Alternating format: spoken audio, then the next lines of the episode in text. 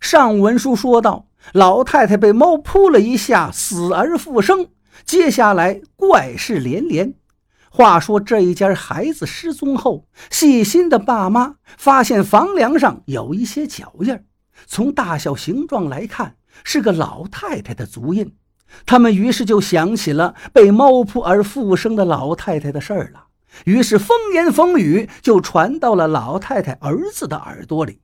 这天夜里，他突然听见院里有小孩轻声啼哭，又陡然停止。月光下，见老太太抱着什么东西，轻轻闪进了小屋。二儿子疑惑地推开老太太的屋门，面向墙壁的老太太慌忙卧倒。他进屋打开灯，老太太一抬头。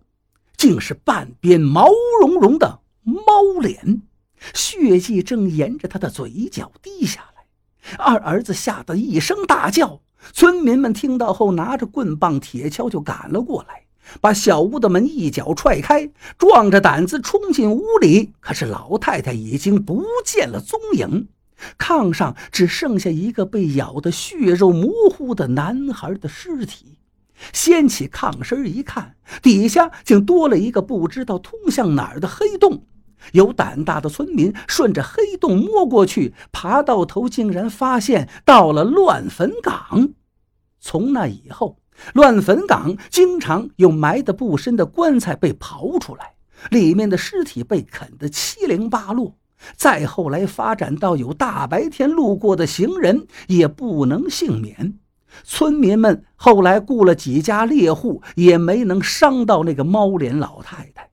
没办法，大家伙只好搬到别的地方居住，村子日渐荒芜。